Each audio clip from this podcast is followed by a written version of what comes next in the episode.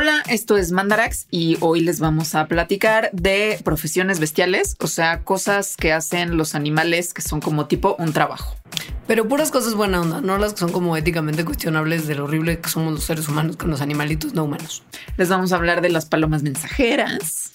Les vamos a hablar también de cómo eran más rápidas que el Internet de cierto país del mundo en cierto año en particular. También les vamos a hablar de los famosos animales de apoyo emocional y algunas de sus controversias. Sobre todo si sirven en realidad o no sirven para aliviar emocionalmente a las personas a las que están apoyando y qué estudios hay al respecto de perritos que huelen enfermedades, o sea, como los perritos que huelen tu droga en el aeropuerto, bueno, no la tuya, pero drogas en el aeropuerto, así que huelen enfermedades también. Em, yo, yo no le hago a eso, disculpen. Si alguien, si alguien pensó una cosa terrible, no le hacemos a eso, no. Yo más bien soy de equipo de caballos miniatura, que en este programa les vamos a platicar cómo pueden funcionar como un sustituto de perritos guía.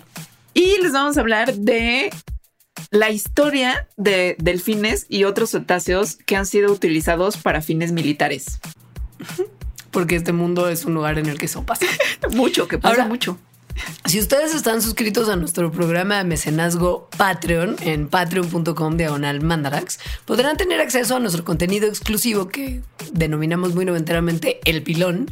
Y en esta ocasión ese pilón se tratará de animales espía, porque como este mundo es un loco, loco y horrible mundo, a lo largo de la historia se han usado animalitos para espiar. Animales muy diversos. Muy. sí. Ahora, Síganos en nuestras redes sociales. Estamos como arroba mandarax en Twitter, arroba las mandarax en Instagram y mandarax lo explica todo en Facebook. Además de patreon.com diagonal mandarax. Insisto, échenle un ojito. Les toma cinco minutitos de su día pensar si quieren apoyar a mandarax. Y pues este es un programa que hacemos gracias al apoyo que nos dan las personas que son Patreons y también eh, gracias a Sonoro, que son nuestros productores y a quienes agradecemos mucho. Yes. Entonces, pues empezamos. Bienvenidos a Profesiones Bestiales.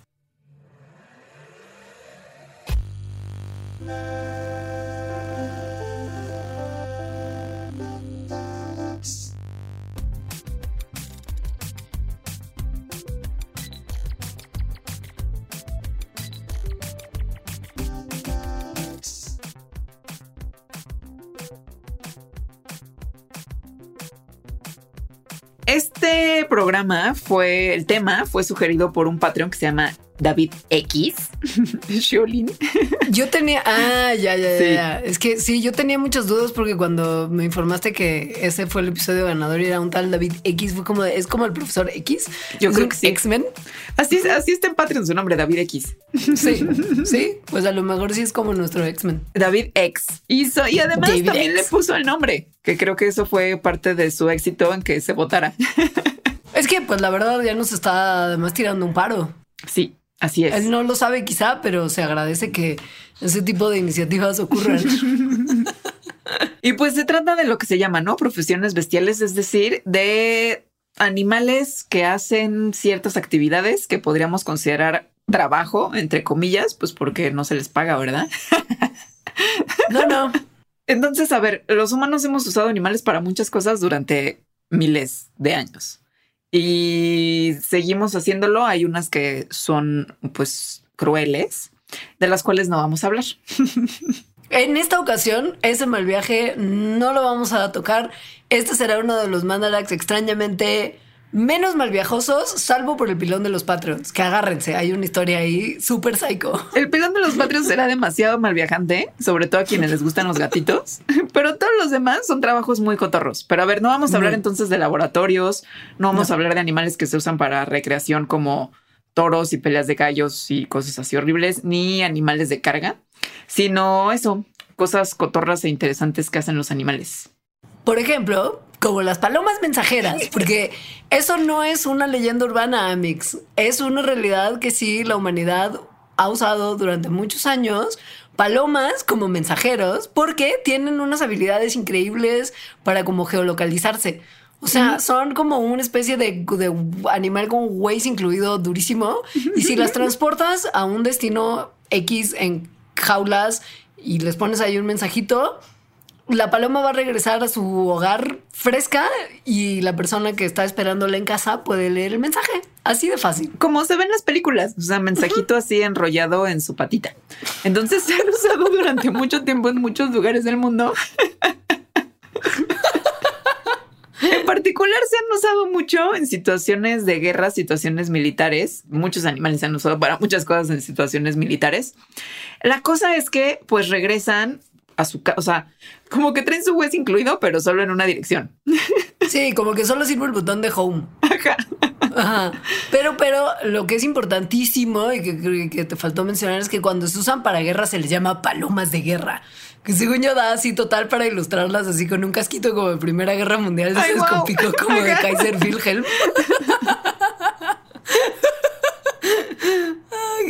Ahora, la cosa también es que como solo tienen el botón de home, entonces te las tienes que, o sea, es como me voy a ir de vacaciones, me llevo a mis 10 palomas mensajeras y con ellas les mando postales a la gente en mi casa. Mamá, ya llegué. Estuvo bien el vuelo. Efectivamente. Esto se logra porque se les entrena a las palomas justo a regresar a su casita. Entonces como que se las va entrenando cada vez desde lugares más lejanos para que reconozcan el camino para llegar a su casa y así es como se hace. Ahora, hay misterios en esto. Sí, el misterio principal es, bueno, un poco como cómo lo supo, de cómo se ubicó. ¿Cómo lo pero hace? ¿Cómo lo hace? Pero en realidad también es por qué hay ciertos lugares del mundo donde no necesariamente les funcionan también el Waze. O sea, es como cuando vas en el periférico y está arriba el segundo piso del periférico y Waze no puede soportar que haya arriba y abajo y colapsa, así como que es como, no, ah, tengo que autodestruirme. ah, ah", y entonces nunca puedes saber cuánto, o sea, cuánto realmente te vas a tardar, dónde te tienes que salir, porque a veces se entiende que estás abajo y estás arriba. Bueno, esos puntos como del periférico de las palomas son también un misterio. Según yo, son como el triángulo de las Bermudas de las palomas. Es o sea, verdad. como que hay puntos geográficos en donde las palomas pasan por ahí y de repente se equivocan ya muchísimo, empiezan a volar de manera random y no se sabe por qué. No. Hay, pero sí hay ideas de por qué. Hay teorías porque la gente ha pasado mucho tiempo pensando en las palomas mensajeras y Huay y How. Y una de las teorías que hay, que es como muy intrigante y muy interesante, pero muy extraña, es que estos pájaros lo que hacen es seguir sonidos que tienen una frecuencia súper, súper, súper bajita. Y esta frecuencia súper, súper, súper bajita les como que les ayuda a crear una especie de mapa en sus cabezas y gracias a este como mapa de frecuencias pueden llegar a sus hogares. Y si hay alguna perturbación en este campo de sonido, su habilidad para escuchar como su casa ya no jala y entonces todo mal. Y esto está muy interesante porque también resuelve si es, si, es cierto o no, todavía no se sabe exactamente si sí, pero si sí lo fuera, el cómo se ubican las palomas mensajeras, porque no se sabe exactamente cómo. Entonces, bueno, estos sonidos como muy, muy, muy bajos se llaman infrasonidos y no los podemos escuchar los humanos, pero las palomas mensajeras al parecer sí los captan de cierta forma. Entonces es como si estuvieran haciendo un reconocimiento sonoro del espacio. Ahora, en otros mandarax, creo que en, o en el de Magneto, justo creo, hablamos de que las aves y las palomas mensajeras incluidas ahí, tienen un sistema como de brújula eh, incluido. Nada más que una brújula, pues te sirve nada más para saber en qué dirección vas o a qué dirección ir. O sea, si te tiran así como en medio de una ciudad que no conoces con una brújula, no vas a llegar a ningún lado. A. O sea, la brújula te ayuda a orientarte, a saber dónde está el norte, el sur, etcétera, en qué dirección tienes que ir si sabes a cuál debes ir. Pero justo para saber a dónde tienes que ir, necesitas un mapa. Cómo el, el mapa es el misterio en las palomas mensajeras. O sea, cómo lo hacen para ubicarse, no nada más para saber en qué dirección tienen que ir. Y al parecer, ese mapa tal vez sea este infrasonido, estos sonidos muy bajitos que captan. Pero hay más teorías. Por ejemplo, que podría ser directo su sentido del olfato o las líneas magnéticas de la Tierra, de las que definitivamente hablamos en el episodio de Magneto, según yo, ¿no? Sí, Pero bueno, entonces la cosa es que si algo les pachequea su olfato o su habilidad de seguir estas líneas magnéticas, pues las palomas se perderían. Esa es como la idea de la gente que maneja estas dos posibilidades, como teorías. Ahora, para probar esto, un señor que estaba muy clavado con las palomas mensajeras hizo un experimento con datos de palomas mensajeras que hay en el estado de Nueva York. Eh, vio, ¿no? En qué puntos las palomas como que eran su triángulo las Bermudas se pachecaban. O sea, puntos en los que repetidamente cuando iban hacia ese lugar, las palomas se perdían, o sea, volaban en direcciones incorrectas o empezaban a volar random. Em, siendo que en otros puntos cercanos de por ahí lo hacían bien. Entonces vio que las palomas mensajeras podían escuchar justo estos sonidos muy, muy bajitos, eh, los infrasonidos. Entonces hizo el, señor este un mapa de las ondas de sonido que hay en un día común y corriente, en los días en los que las palomas sí se ubican bien. Y entonces se dio cuenta de que en ciertos lugares, los días en los que las palomas se pachequeaban en, en hacia dónde ir, había eh, ciertos infrasonidos de manera particular. Lo que se percató es que uno de los spots donde las palomas se perdían tiene como se podría describir como una sombra sonora en relación con la casita de las palomas a las que éstas tenían que regresar. Esto se debe a condiciones atmosféricas y terreno local. Y como está como en esta sombra auditiva, pues no llegaba ninguna como vibración de audio desde la casita de las palomas hasta este spot en particular, excepto por una única vez que fue un día que cambiaron mucho los patrones de viento y también hubo como inversiones térmicas y entonces empezaron a pasar las ondas sonoras que normalmente no pasarían. Y justo ese día que hubo esas condiciones climáticas tan raras fue uno de los días en los que las palomas con las que estaba experimentando sí pudieron regresar a su casita en la Universidad de Cornell. O sea, que es como si les taparan los ojos y no se, y no se pudieran ubicar, pero en vez de tapar los ojos, no hay infrasonidos y no se pueden ubicar por eso. O al menos es lo que piensa este señor basado en estos datos. Ahora, lo que también dicen es que muy probablemente dependa la ubicación, o sea, el mapa que se hacen las palomas de dónde fueron criadas porque puede haber que haya lugares en donde el infrasonido sea una parte muy importante y podría haber otros lugares en los que más bien los olores fueran una parte muy importante o las señales magnéticas, es decir, tal vez las palomas lo hacen con muchas señales distintas. Es decir, no sabemos muy bien qué onda, pero pues están estas teorías. No se sabe, no contesta. No, no, supo, no contestó. Lo que sí se supo, sí contestó y que es como un oso máximo, es que en 2009 las palomas mensajeras eran un medio para compartir información que funcionaba a mayor velocidad que el Internet en Sudáfrica. Que según yo, porque me acordé, ¿no? Como así haciendo memoria 2009 en México, yo creo que habría sido el caso en México también. O sea, acuérdate de 2009 según yo, yo me la pasaba peleándome con Infinitum y, era, y eran los momentos esos en los que checabas mucho esas páginas de la velocidad de subida y velocidad de bajada y te salía como, como el 10% de lo que estabas pagando. Sí, no, no era nuestro mejor momento, no.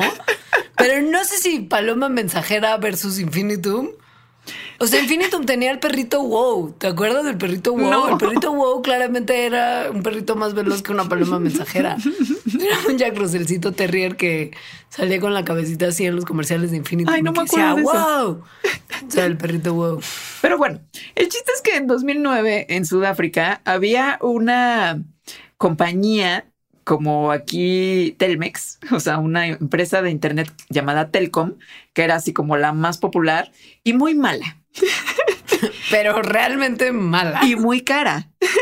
Pero muy cara, o sea... Mm. Entonces la gente estaba muy ardida, porque Internet muy malo y muy caro es como sinónimo de ardidez.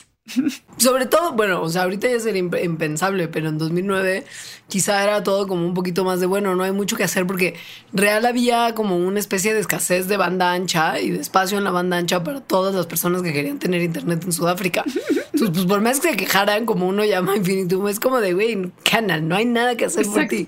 Más que mandar palomas mensajeras. Entonces, Why not? Una agencia de noticias se le ocurrió, vamos a comparar qué tan rápido es el Internet con, con qué tan rápido es una paloma mensajera para enviar información, tal cual. Entonces agarraron una paloma mensajera llamada Winston. Amo que tenga nombre. A la cual en su patita le pusieron un USB. con información, o sea, con gigas de información. Y luego, entonces le dijeron, vete a tal lugar, ¿no? A la paloma le tomó una hora y ocho minutos volar 50 millas este, hacia donde tenía que llegar con su USB y la información ahí. Después agarraron el USB, lo bajaron y, y, y ya, ¿no? Este, ahora, esa misma información que estaba en, en ese USB lo mandaron por mail, o sea, en lo que se subió y luego en lo que se bajó. Esta transferencia tomó dos horas, seis minutos, es decir, muchísimo más tiempo. Sí, o sea, en realidad todo, todo el viaje de la paloma mensajera con la descarga de los archivos de sí, dos horas seis minutos. En esas dos horas seis minutos solamente se había logrado transferir el 4% de los datos vía el Ah, Internet de claro, las cosas. me equivoqué. Sí. sí. Sí, no, es todo mucho peor. En dos horas, seis minutos, solamente el 4% de los datos que llevaba la paloma en su patita se lograron transferir. Por lo tanto, Paloma Winston ganó por mucho. Pero por mucho. Sudáfrica. O sea, Paloma Winston seguro echó jetita, comió solpistito, tomó agüita y así. Mató otro USB. "Ay, Me quiero volver chango. Así uno de regreso.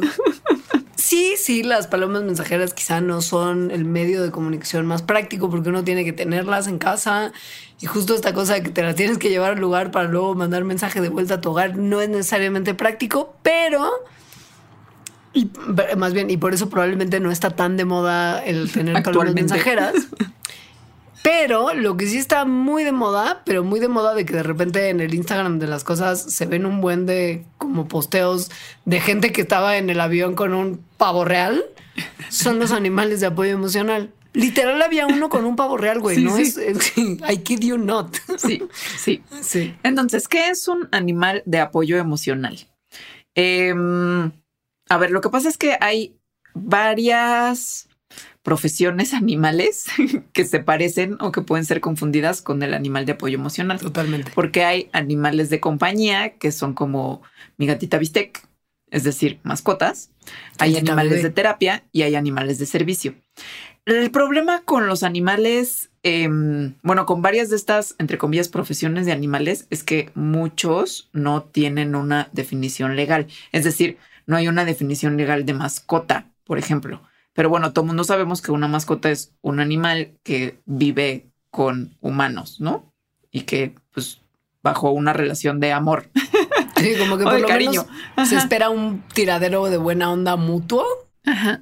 Tú Sí. le tiras buena onda al animalito y te tira buena onda de vuelta. Sí. Como que un poco es así.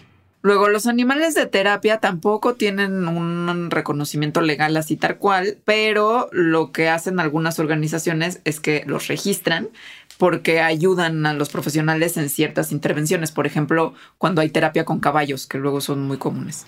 Em, los animales de servicio, eso sí tienen una cosa legal, porque son estos animales que están entrenados específicamente para ayudar a personas en ciertas cosas, ¿no? Como personas que son ciegas o personas que son sordas y tienen a su animal de servicio que les ayuda, ¿no? A, hacer ciertas cosas que ellos no pueden hacer. Ahora, sorpresa, los animales de apoyo emocional no, a diferencia de los animales de servicio, no tienen ningún tipo de entrenamiento como para tirar paro.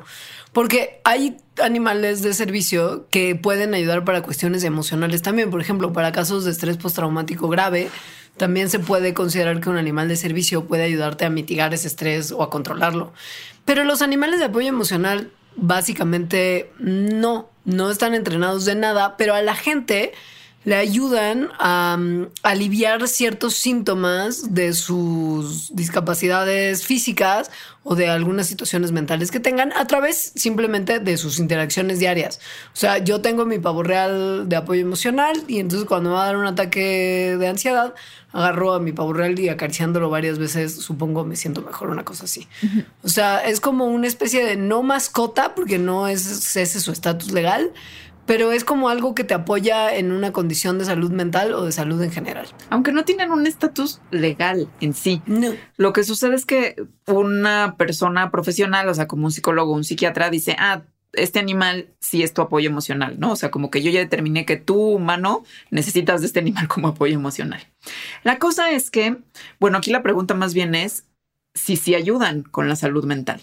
Porque si hay una persona, un profesional de la salud mental que te está recetando o diciendo, ¿no? Diciendo Un pavo real. para sí, para viajar en Avon tienes que ir con este pavo real.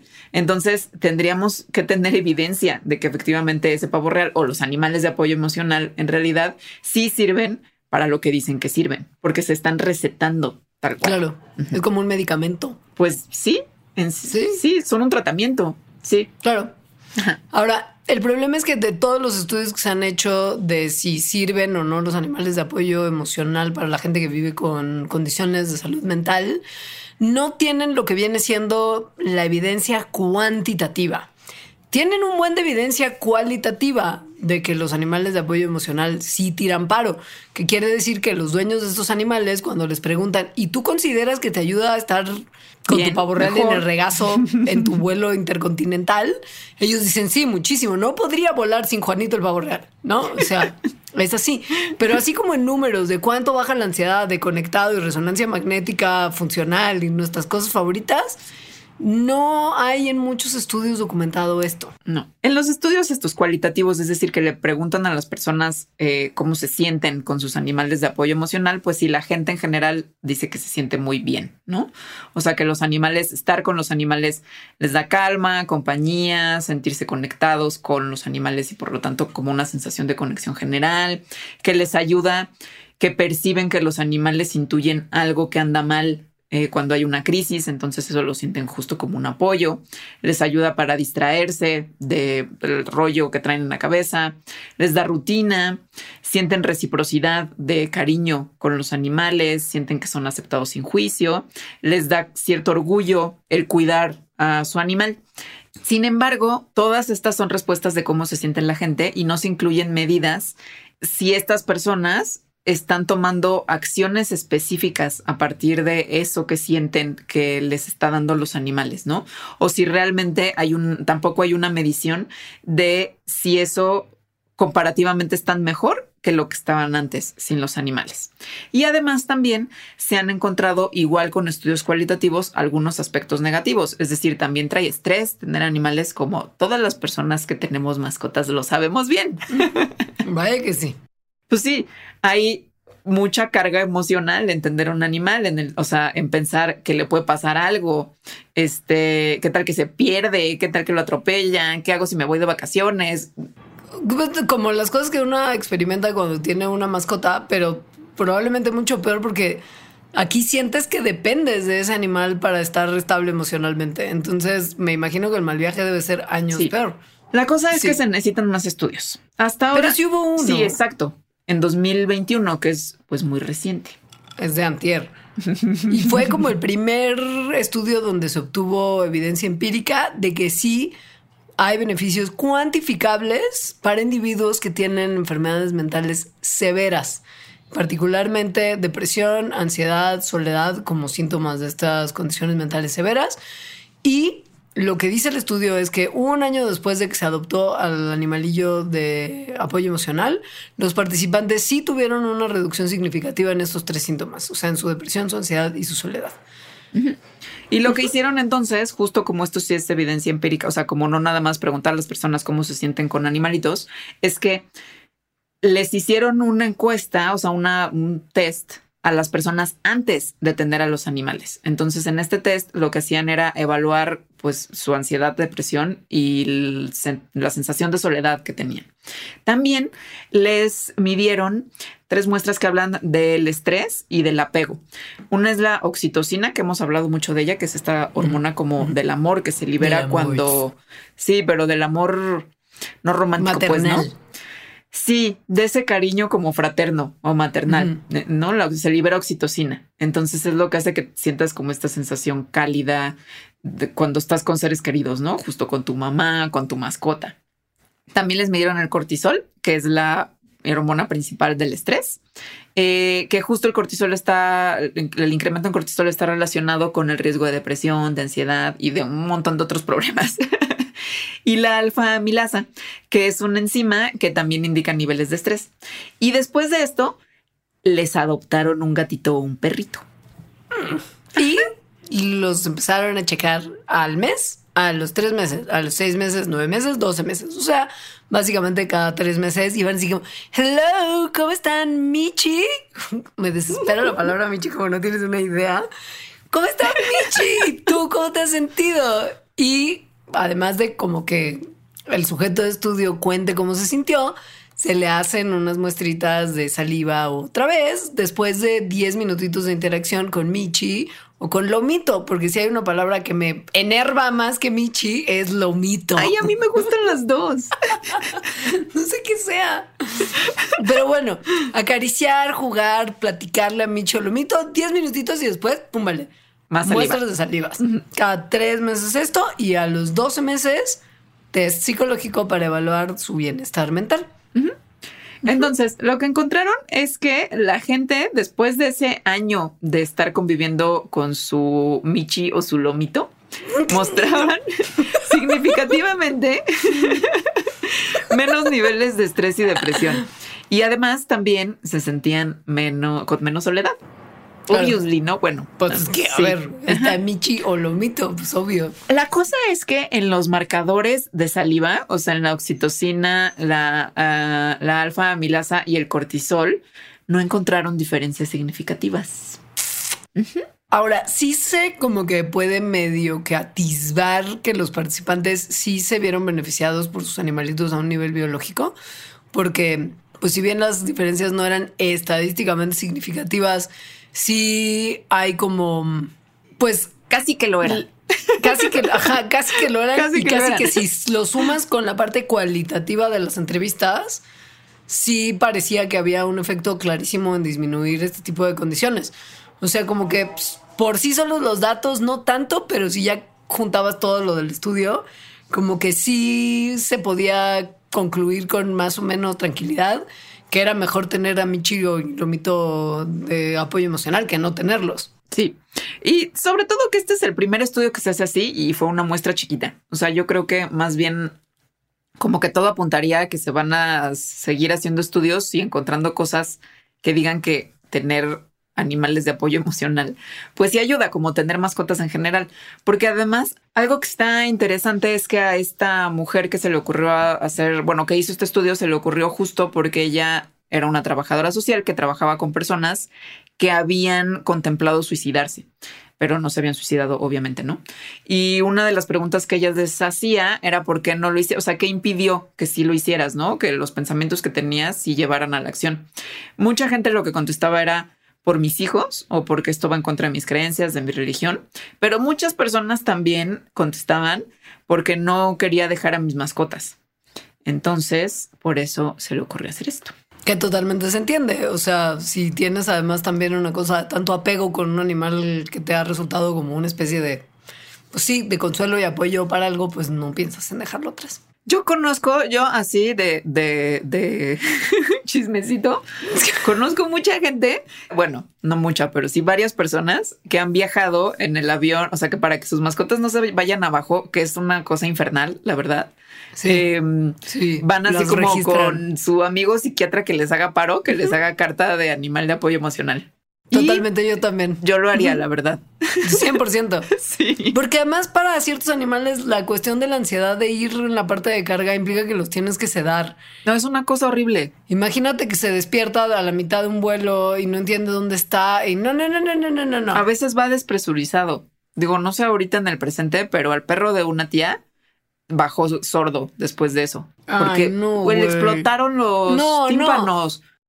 Sí, horrible. Dijimos que no, dijimos que no iba a haber mal guayac hasta el pilón. bueno, ya. ¿Por qué eres así? hablando de, hablando de, de, anim- de como de perrillos y justo como aviones de aeropuertos. es que es muy chistoso porque pues hay un buen de perros que se entrenan para detectar ciertos olores de ciertas cosas Sí. y castigar al crimen con ello o, ¿por qué no, también hacernos paro en cuestiones de salud? O sea, Yo una vez espera otra anécdota pequeñita. pero güey, es horrible como la del No, perro no, de tu no, tía. no, es chistosa. es que una vez por azares del destino fui a Malta, que es un país muy pequeño que ahora sale en Jurassic World. Me acuerdo que fuiste a Malta. Fui a Malta. Pero fue como una escala que tuviste que hacer porque ibas a Turquía. Sí, fue random. Sí. Por eso digo azares del destino. Eh, Malta es muy pequeño, de verdad. O sea, son tres islas muy chiquitas, muy, muy chiquitas. Y su aeropuerto es muy chiquito también. Entonces, llegamos al aeropuerto internacional de Malta, que es el único que hay. Y había, que es muy chiquito, y había entonces como un policía con su perro policía que venía oliendo maletas, pero era el perro más buena onda del mundo. O sea, como que todo el mundo era como, ah, porque ya ves que se supone que no los tienes que, o sea, que de hecho te dicen no acaricies y no les hagas caso porque están trabajando. Pero Sí. este perro como que llegaba con todo el mundo así de, ¿qué onda? ¿Qué onda? Y entonces todo así, ¿no? Como niños de, ay, perrito. el policía estaba todo enojado porque entonces hacen señales de cuando encontraron algo, ¿no? Que es que se sientan o cosas así. Entonces el perro hacía lo que sea porque estaba jugando con toda la población del aeropuerto. Pero bueno, Güey, qué joya. Hubiera sido todavía más épico si hubiera sido un perrito de raza maltés. ay, sí. No, era un pastor alemán. Besito de chef.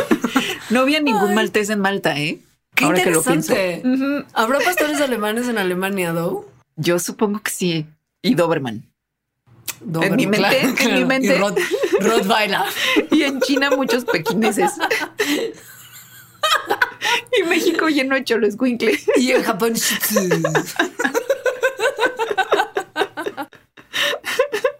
X, pues. Mm, Qué lástima que no haya un perrito maltés. Sí, Pero, pero qué bien lo del perrito policía. Qué nervios, pero seguro el policía maltés ya estaba también súper acostumbrado a que su perro era un cotorro.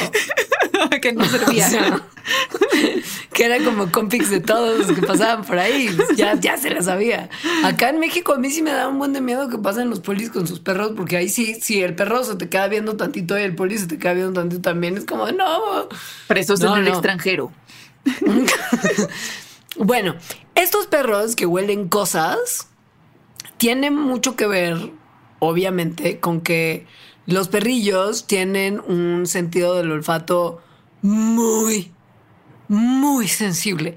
O sea, pero muy, Muy. sensible, estamos hablando de muchas veces más sensible que cualquier aparato que la humanidad haya diseñado para detectar olores. O y sea, millones de veces más que el nuestro.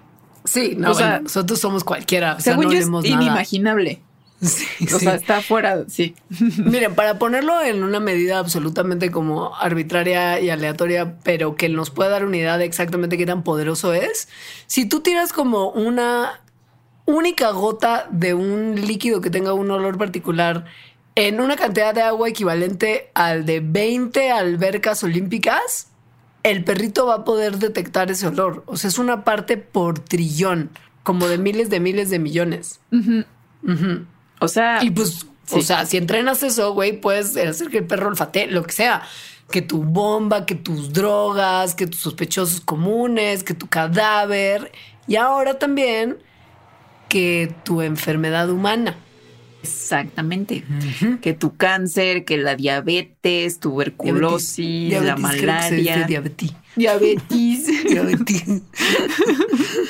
Esto es porque muchísimas de las moléculas que exhalamos eh, son una cosa que se llaman compuestos volátiles orgánicos, que son moléculas que como que, pues, pues sí, las exhalamos y se quedan ahí volando en el aire mucho rato, muy particulares. O sea, se, se pueden encontrar en, o sea, de los estudios que se han hecho, en la exhalación de una persona común y corriente, hay algo así como 3.500 eh, compuestos volátiles orgánicos presentes.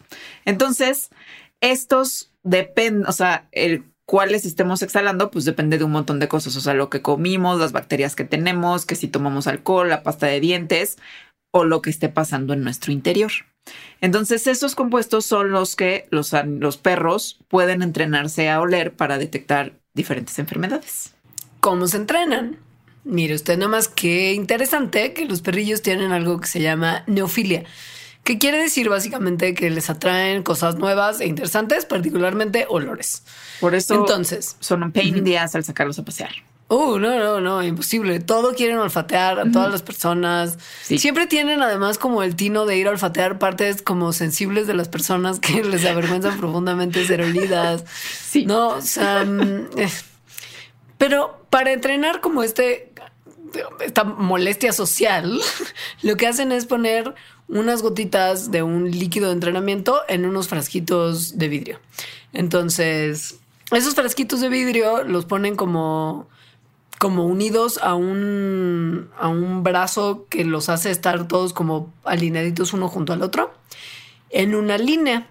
Entonces los perritos son guiados por la línea oliendo cada uno de los botecitos de vidrio. Si se paran en un olor nuevo que era desconocido para ellos hasta entonces, su entrenador es como, Lomito, qué buen lomito eres. Lo hiciste súper bien. Toma galletitas. Y entonces les dan galletitas y los perritos dicen, güey, si me paro cada vez que detecto un olor nuevo, me van a dar galletitas y me van a decir que soy un buen lomito, súper es facilísimo que lo empiecen a hacer cada vez. Entonces, esas son como las reglas básicas. Cuando los lomitos ya entendieron eso, entonces los pasan como una segunda parte del entrenamiento, que es a oler cosas particulares. Por ejemplo, calcetines de personas o malaria. qué sé yo, por decir cualquier cosa. Depende de lo que lo estés entrenando, ¿no? O sea, los que entregan a oler, a oler heroína, pues entonces los ponen a oler heroína y los premian cuando huelen y detectan nada más ese, ¿no? Cuando se sientan eh, al oler heroína y no otras cosas. Entonces lo que se ha hecho es justo entrenarlos para que detecten el olor que la gente con diferentes enfermedades tiene y que son olores indetectables para los humanos. Ahora, solo puedes entrenar a un perrillo a que detecte un olor. No porque los perrillos sean incapaces de detectar más de un olor, pero si fuera como de, bueno, tú sabes diabetes, Parkinson, cáncer, este, malaria, lo que sea, y, detecta algo en una persona, pues sí, sabemos que esa persona está enferma, pero no nos dice nada la detección del perro de qué enfermedad es. Entonces, Santo Remedios entrena cada perro por una enfermedad distinta y entonces, si la persona padece alguna de estas enfermedades, el perrito que detecta las enfermedades particulares podría darnos la indicación de que sí, ahí hay ponzoña. Entonces se les ha entrenado a perros para detectar muchas cosas. Por ejemplo, la diabetes. No se sabe exactamente qué es lo que están oliendo. o sea, en particular la cosa, ¿no? O sea, a qué huele la diabetes que, a ellos lo, notan? Ajá. Pero a lo que les, les entrena es para oler la hipoglicemia y la hiperglicemia, o sea, cuando se te subió el azúcar o cuando se te bajó el azúcar. Lo cual hace que los perritos que están entrenados para esto y que viven con una persona con diabetes, algo huelen, que eso es lo que los humanos no sabemos qué es, pero algo huelen de manera que detectan entre 15 y 20 minutos antes de que la persona tenga un ataque hipoglucémico o hiperglucémico y les avisen. O sea, como, oye, vas a crashear. Entonces, la persona puede justo tomar medidas sabiendo eso para que no le dé el soponcio. Claro. También se les ha entrenado para detectar, además de como enfermedades humanas, también bacterias resistentes a antibióticos. O sea, en Vancouver, por ejemplo, hay unos cuantos perris que están trabajando en un hospital y su tarea es olfatear la presencia de Clostridium difficile, que es, como sabemos, porque ya lo hemos platicado en algún mandarax previo, una bacteria que ha desarrollado una resistencia a los antibióticos muy insoportable y que mucha gente considera que la manera más fácil de, librarnos de ella es con trasplante fecal como tal. Fue por eso que platicamos de, de, de ser difícil en algún momento. Pero en los hospitales, pues hay un buen como hay muchas otras bacterias súper complicadas y mega resistentes. Y si escuchan ese mandarax, pues se acordarán que C difícil es muy latosa gastrointestinalmente. muy Entonces, y no se muere con prácticamente nada. Pero entonces, pues estos perrillos van y detectan el olor de eso y se ha encontrado que cuando hay estos perrillos trabajando, bajan muchísimo los niveles de Clostridium difficile en el hospital. Otra cosa bien interesante es con la epilepsia. Hay perros entrenados, especialmente perros de servicio para personas con epilepsia. De que si les da un ataque a las personas, a un ataque epiléptico, entonces los perros saben qué hacer, ¿no? Como que pican un botón que le llama a alguien y cosas así. Pero entonces se ha visto, mucha gente que tiene estos perros ha visto que sus perritos de servicio como que les avisan antes de que les vaya a dar el ataque epiléptico. Es eso de que como esas anécdotas que muchas personas con estos perros han dicho, llevó a la pregunta de que si fuera posible que realmente esto estuviera pasando, o sea, que los perros estuvieran oliendo algo distintivo antes del ataque epiléptico. Y entonces se hicieron pues como unos experimentos para, para comprobar.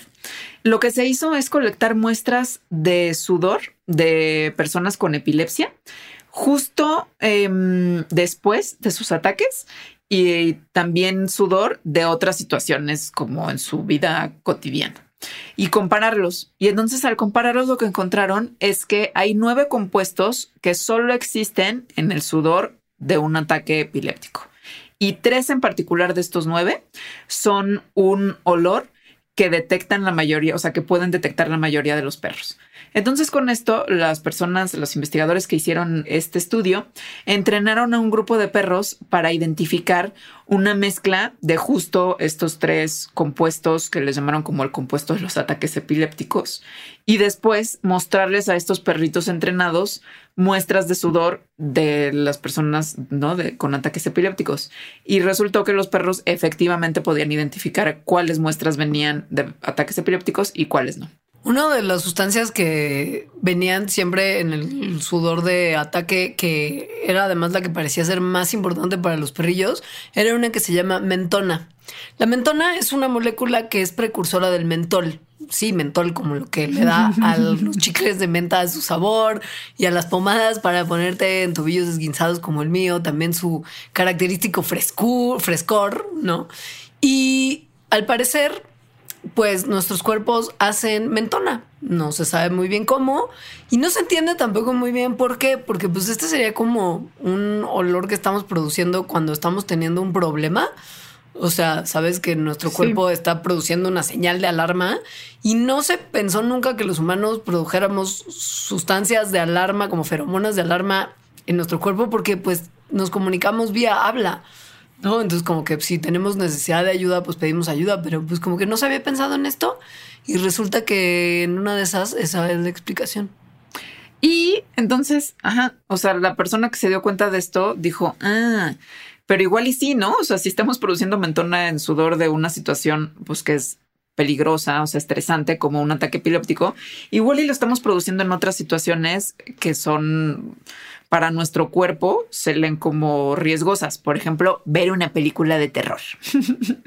Entonces lo que hice es poner a personas que no tenían epilepsia a ver una película de terror y que, y que sudaron por ver la película de terror. Entonces tomó estas muestras de sudor y se las mostró a los perritos entrenados para oler los ataques epilépticos. Y los perritos entrenados para oler estos ataques epilépticos identificaron las muestras de sudor de la película de terror como si fueran muestras de ataques epilépticos. Es decir, al parecer más bien son un, este, esta mentona es una marca de una situación estresante que se produce entonces también durante un ataque epiléptico.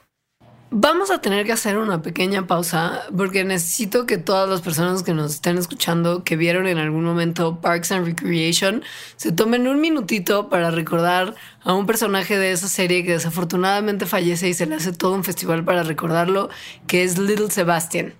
Y una vez que googleen a Little Sebastian y escuchen en Spotify la canción de Bye Bye Little Sebastian, que existe porque la editaron y sale Chris Pratt cantando Bye, bye, little Sebastian. Piensen en eso y cuando regresemos de esta pausa van a entender por qué los puse a buscar a Little Sebastian. Patreon.com Diagonal Mandarax. Suscríbete desde un dólar al mes para acceder a la grabación en vivo, contenido extra, merch, participación en la elección de temas y muchos beneficios más de la comunidad Mandarax. Patreon.com Diagonal Mandarax. Little Sebastian. Bye, bye, Little Sebastian. bueno, Little Sebastian es un pony. O sea, un caballito. Un caballito chiquito. Muy chiquito. Miniatura, podríamos decir. Que según yo es diferente los caballos miniatura que los ponis. Que los pone. Sí, yo también creo. Sí. O sea, son como que fueron hechos desde lugares distintos, desde procesos diferentes, pero son muy parecidos. Sí, Sí. sea, no hay pierde. Y sí son, los caballos miniatura, sí, cuando hace frío son muy, muy, muy peluditos. Entonces de repente probablemente hayan visto fotos en el internet de caballos muy chiquitos, como con muchísimo pelo, que parecen como una especie de perrito ovejero, pero en realidad es un caballo y entonces es como de, pero ¿qué, qué es esto? ¿Qué está pasando aquí? Bueno, se va a poner peor cuando les digamos que los caballos miniatura, que además viven muchísimo tiempo, o sea, en promedio 30 años, en promedio, no es que un caballo miniatura así muy longevo, como de, ah, este caballo miniatura vivió más que cualquier otro caballo miniatura 30 años, no, promedio, y se han considerado como una muy buena alternativa para ser, pues, como la- un caballito guía en vez de un perrito guía para gente que o es alérgica o le tiene miedo a los perros. Y además, pues por eso, porque viven 30 años. Un perro, un perro ya muy viejo vive 15, ya muy viejo. Eh, entonces, y se tardan muchos años en entrenarse estos animales, eh, tanto perros como caballitos, como cualquier animal de servicio. Entonces, entrenar a un caballito para que sea guía y dárselo a una persona significa que va a estar con esa persona durante 30 años. Por eso son una muy buena alternativa.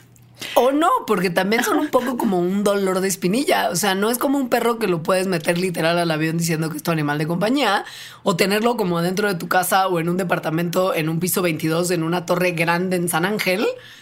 No, no, un caballo necesita el outside. Es un caballo. Aunque sea Es miniatura, es un ¿eh? caballo. Ajá.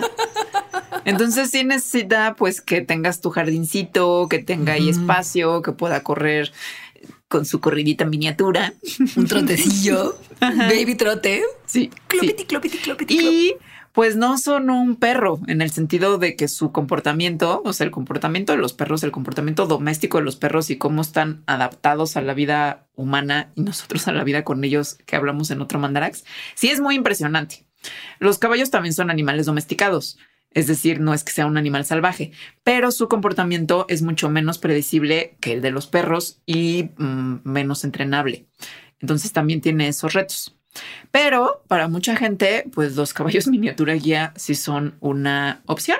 Es decir, pueden trabajar, o sea, aunque necesiten vivir, es decir, que su casita y que donde estén en la casa sí sea afuera, pueden trabajar perfectamente en interiores, pueden llevar a la gente a donde tenga que ir, o sea, como a la oficina, al restaurante, de compras, como lo hace un perro también.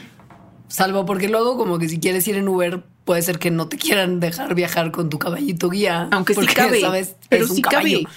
Sí, no, claro, pero yo me imagino que si yo fuera una conductora de Uber me preocuparía como mis asientos, ¿no? como las vestiduras. Es como, güey, porque tiene que ir como paradito encima del asiento.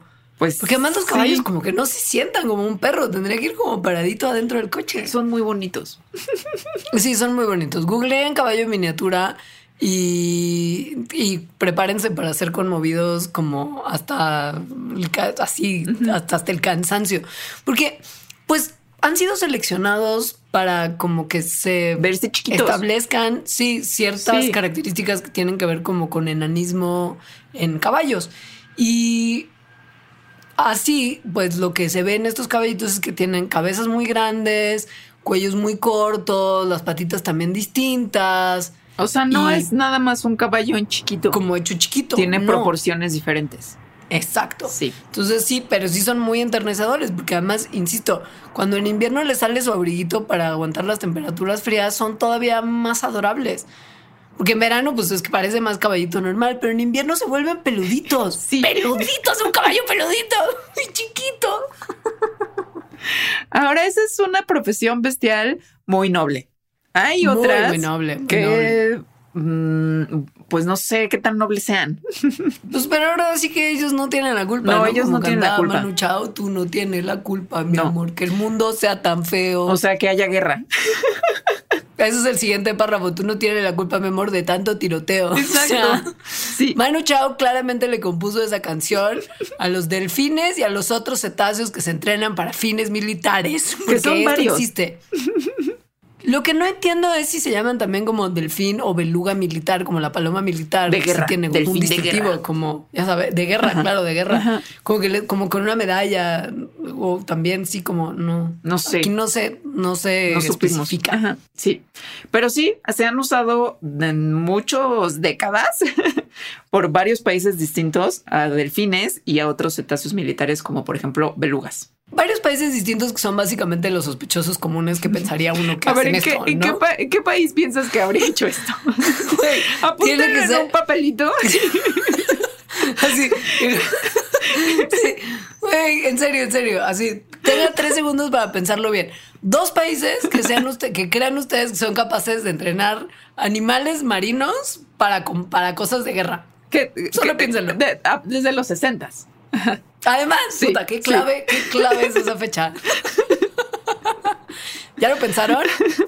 Bueno, no será sorpresivo para ustedes que las dos naciones que se han especializado más que ninguna otra en el entrenamiento de animales marinos para fines bélicos son Rusia, quien dijo Rusia, clap, clap, clap, y, y, obviamente porque no hay manera que no, Estados Unidos. Así es. Así Claro es. que sí. Ajá. Sí. Un nombre que sí han tenido los delfines militares son delfines de combate. Me encanta. Es Ajá. todavía mejor que delfín de guerra. Sí, que fueron usados estos delfines de combate por Rusia eh, cuando invadió Crimea en 2014. Entonces a estos delfines de combate se les entrenó para justo buscar minas que estuvieran bajo el agua o también a personas que estuvieran nadando por ahí para restringirles justo la entrada, ¿no? A donde, a donde querían entrar estas personas. Pero fun fact, estos delfines de combate no eran rusos, eran ucranianos. Y al anexar Rusia lo que anexó en Crimea, pues también se, achaca- se así adjudicó una base militar ucraniana que tenía una unidad de delfines nariz de botella. O sea, acabaron siendo rusos, pues. Sí, básicamente, pero no de origen. Y además, loco, pero no, no tan loco, recién se detectó que cerca de una base militar justo en Ucrania había algo que parecía ser delfines de combate rusos. O sea, ellos siguen con el tema y ahora en particular es como de... Y ahora contra Ucrania, además, es como de... ¿Cómo Ay. ha dado vueltas la cosa? Hay mm, eh, en La vida acuática, la película de Wes Anderson, salen unas belugas que son como la versión cute de esto que estamos diciendo, porque son belugas que están grabando cosas. Este Beluga como beluga espía. como beluga espía que existen. Eso de eso vamos a hablar en el pilón. Ajá. Entonces, bueno. En realidad, Rusia, como ya dijimos, pues no es el único país que ha usado cetáceos o mamíferos marinos para propósitos militares. Estados Unidos, obviamente, de hecho, creo que son los que originaron la idea. Sí, y además que no solamente entrenan delfines y belugas, sino que tanto Estados Unidos como Rusia tienen como focas, sí, ballenas, como- diferentes sí, tipos de sí. delfín, justo ballenas beluga. Ajá. Esto, o sea, han elegido estos sobre todo a los cetáceos porque son muy buenos en detectar eh, y encontrar cosas a profundidades y en aguas que están así como eh, Turbias. como muy turbias, en la que la tecnología que se usa usualmente para hacer esto no es tan buena. Eh, y los delfines, o bueno, los cetáceos en general, son mejores que la tecnología que existe cuando existen estas condiciones. Pero, pero las belugas resultaron para los rusos por lo menos no ser tan buena idea porque no les hacía muy bien eso de estar nadando periodos largos en aguas polares heladas. Se enfermaban mucho, entonces abandonaron ese programa y ahora más bien se concentran justo como en delfines y otros mamíferos. Pero, pues sí, básicamente eso por parte de Rusia. En Estados Unidos hay leones marinos californianos y delfines. Esos son los que principalmente entrenan para conseguir recuperar equipo que se les perdió en el mar o para identificar también a intrusos que están nadando en áreas restringidas. O minas. También se O les minas. usa mucho para usar minas, para encontrar minas submarinas. Sobre todo los delfines. O sea, al parecer los delfines son como el mejor animal para hacer esto porque su ecolocación, de la cual hablamos en el dark side de los delfines, es muy buena.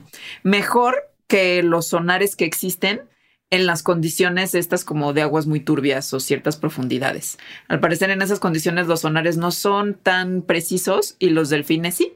Entonces pueden identificar cosas muy chiquitas, además, como es una mina. Y además lo hacen de forma más rápida. Es decir, un sonar o alguna tecnología se tarda más tiempo y los delfines como que van y lo hacen súper rápido.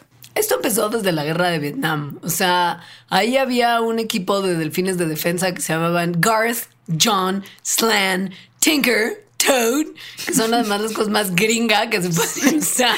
Más gringa y como de guerra, ¿no? Güey, ajá, O sea- lo pudieron perfecto haber puesto como flipper y no hubiera habido como, ya sabes, Oh, pero no. Joni, ¿por qué le pusieron Toad al delfín? Es como vamos a confundirlos y decirle, y decirle Sí. sapo a este delfín. Bueno, este equipo élite de, de defensa estadounidense lo que hacía era trabajar para evitar que nadadores enemigos atacaran un muelle donde tenían un buen de municiones. Y en 2003, varios años después, sí, por supuesto, pero vean nomás, además, qué lujo. O sea, la Marina estadounidense voló nueve delfines a un puerto iraquí en el Golfo Pérsico para identificar minas. O sea, literal hubo una inversión en el que un avión militar se llevó una alberca con nueve delfines a Irak para encontrar minas. Así de buenos son. Está muy loco, guerra gringa. Bueno, en fin. No, y, y pe- pe- pensemos que además si estás en una zona donde hay un muelle y hay mucha actividad humana y olas y barcos y así hay un buen de ruido. Entonces si estás buscando trabajar con un radar mecánico, pues probablemente este ruido va a interferir muchísimo con las señales. Sí. Pero los delfines no se inmutan con este tipo de ruidos externos. También, además de la ecolocación, al parecer tienen una sensibilidad los delfines muy especial para distinguir cilindros de metal hechos de diferentes tipos de metales. O sea, pueden distinguir entre acero inoxidable, aluminio y estaño. Esto lo han visto porque entierran justo así como cilindros a varia profundidad, como en el, en el lecho marino, y los delfines, así como sin nada, van y los descubren. Eh, y además, como que pueden distinguir, o sea, si les dicen como entrenan para ve y descubre el que es de acero inoxidable, van y lo sacan. Todavía no saben exactamente cómo hacen eso los delfines, pero lo hacen muy bien, lo cual justo es muy útil para encontrar cosas que se les perdieron o minas. Si ustedes se preguntaban, en cambio, si los delfines hacen todo esto porque su ecolocación es así, pues es muy obvio que sean súper útiles. ¿Qué puede aportar un león marino californiano que no tiene capacidades de sonar? Bueno, tienen una vista, esos leones marinos, que es excelente y son muy buenos encontrando cosas que como que parecen estar fuera de lugar. O sea, como que tienen TOC. Que me hace todo el sentido. Es como, ¿qué animal crees que tiene TOC? Un león marino de California. Obvio. Y sí, básicamente cuando los entrenas para encontrar cosas como justo minas de práctica en los procesos de entrenamiento, pues como enseñan cuál es la forma de estas minas que están buscando y los avientan como con un sistema de, como con una especie de pinza, puede ser eh, descrito así, que les va a permitir agarrar lo que están buscando y entonces se meten al agua con su, ah, como con su objeto capturador del objeto, su aditamento. Y entonces el león marino va, lo ve y dice, ah, esto, esto no me gusta. En la arena hay una cosa ahí que está fuera de lugar. Voy muy toqueramente a agarrarla con mi aditamento y la voy a regresar a las personas que están en la superficie y que se hagan cargo ellos. Así que todos estos animales trabajan para la milicia. Hay otros animales que han trabajado para la milicia, pero como espías. Animales muy diversos, muy diversos. o sea, sí belugas, sí delfines, pero también ardillas, gatos, Cigüeña. una cigüeña, sí, muchas cosas. Y de Sí. esto les vamos a hablar en el pilón. ¿Cómo tener acceso al pilón? Se preguntarán ustedes si acaso no están viendo que hay más longitud de este programa y que claramente les falta un pedazo al que quizá no están pudiendo tener acceso. Bueno, visiten en este momento patreon.com diagonal mandarax y averigüen cómo hacerse parte de nuestro programa de mecenazgo que si ustedes por una muy pequeña cantidad quieren contribuir a que Mandarax se siga haciendo todos los días, nosotras les daremos a cambio un buen de contenido extra y cositas lindas para que se sientan parte de la gran familia Fandarax, que está bien increíble. Entonces, patreon.com diagonal Mandarax, vayan para allá. Y si pues no, pues hasta aquí la dejamos. Igual y hasta la próxima. Nos vemos un buen, ¿eh? Sí. Bye.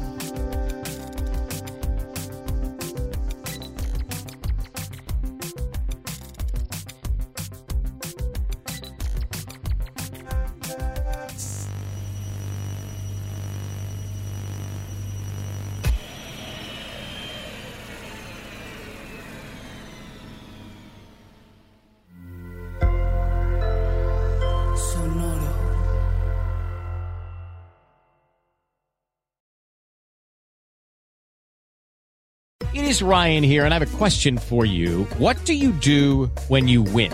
Like, are you a fist pumper? A woohooer, a hand clapper, a high fiver. I kind of like the high five, but if you want to hone in on those winning moves, check out Chumba Casino. At ChumbaCasino.com, choose from hundreds of social casino style games for your chance to redeem serious cash prizes. There are new game releases weekly, plus free daily bonuses. So don't wait. Start having the most fun ever at ChumbaCasino.com. No purchase necessary. Group. Void were prohibited by law. See terms and conditions. 18 plus.